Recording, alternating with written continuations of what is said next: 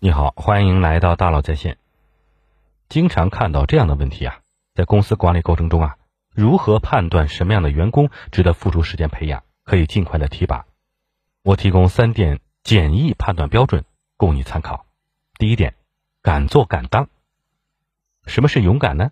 勇敢就是直面，是不掩饰、不回避、不退缩、不歪曲、不沉默。我们都希望靠近光，靠近一个温暖、正直、勇敢、富有激情。勤于思考的人，这和教育培养孩子是一样的。从一点点小事情上去教育孩子，比如孩子受了皮肉伤，比如有不合心意的事情，比如受到委屈，比如犯了错误，告诉孩子去勇敢面对这些让你难过的疼痛和事情，成为一个不胆小、不懦弱、敢于承担责任、面对挑战的人。有次我们在开周例会，我讲完后说呀：“你们的责任就让我从这一秒开始。”把这些事情完全忘了，这就是我对你们的要求。什么意思呢？责任不是我们一起计划十件事情，然后呢你去做，这不叫责任。因为再聪明，想的再全面，也一定至少有二十件事情是我们没有想到的。这样的话呢，我就要时时想，我们忘了什么没有？我们忘了什么没有？这个时候呢，你有没有承担起责任？责任到底是什么呢？责任不是对那些想到的事情负责，责任是对那些没有想到事情去负责。聪明的人千千万，靠谱的人寥寥无几。敢做事、能扛事的人，今天是稀缺的。很多人是扛不住事儿的。打仗要堵枪眼了，不敢第一个冲上去，反而当了逃兵。事做砸了，这是实习生干的；项目黄了，手下办事不力。一副沉甸甸的担子交给他，能不能扛？担子里边装着外部环境的复杂，内部资源的限制，也装着你的能力和权利。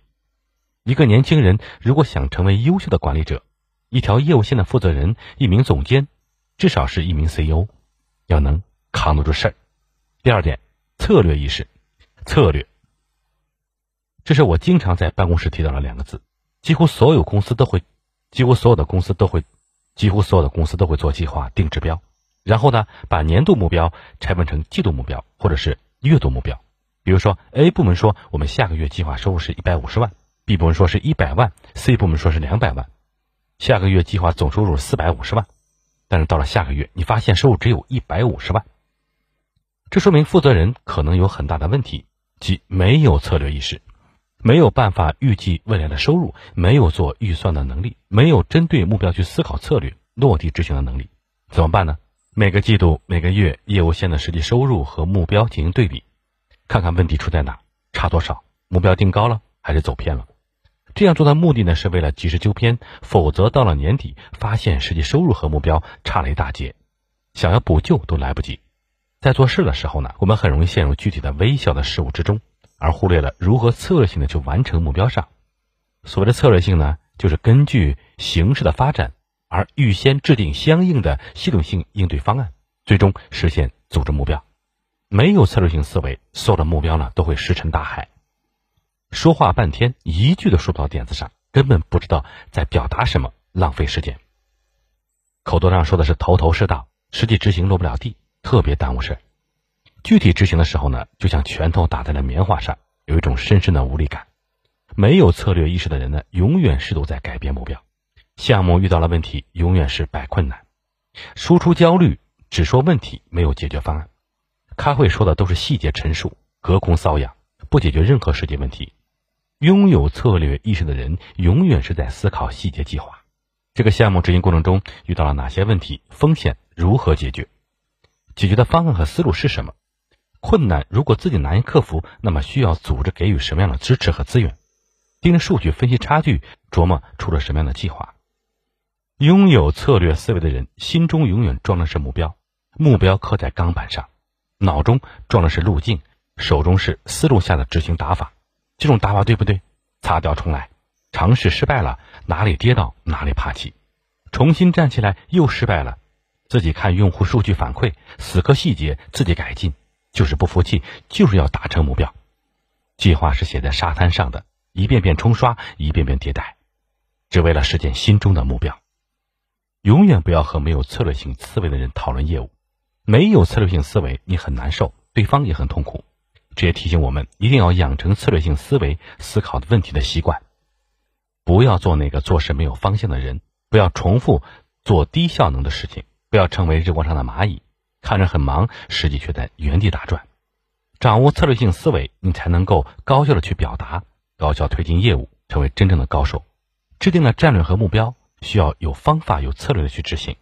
执行不是嘴上说说而已，也是有方法、有策略的。没有策略，就只会表忠心，说些假大空、不落地的话。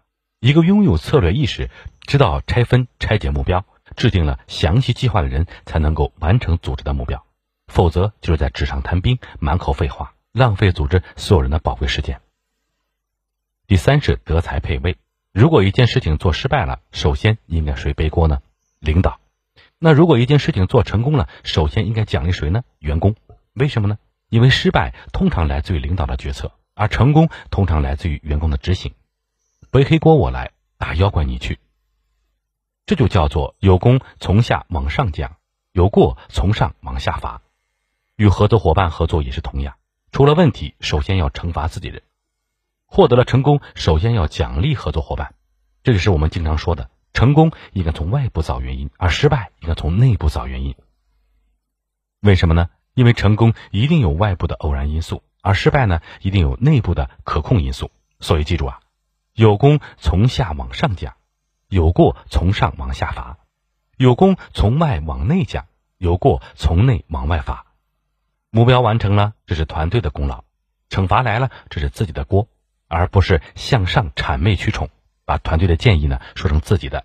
自己的管理有方，领导英明决策，常常与下属争功或贬低下属，抬高自己。居功不自傲，不仅在自己负责的项目中全情投入，而且呢，愿在组织需要的时候呢及时补位，默默付出，扛起责任。德才配位，才能在一个位置上站稳站久。一个人如果心胸狭窄，容不得下面人比他强，一旦晋升就只会招不如他的人，甚至抢夺下属功劳。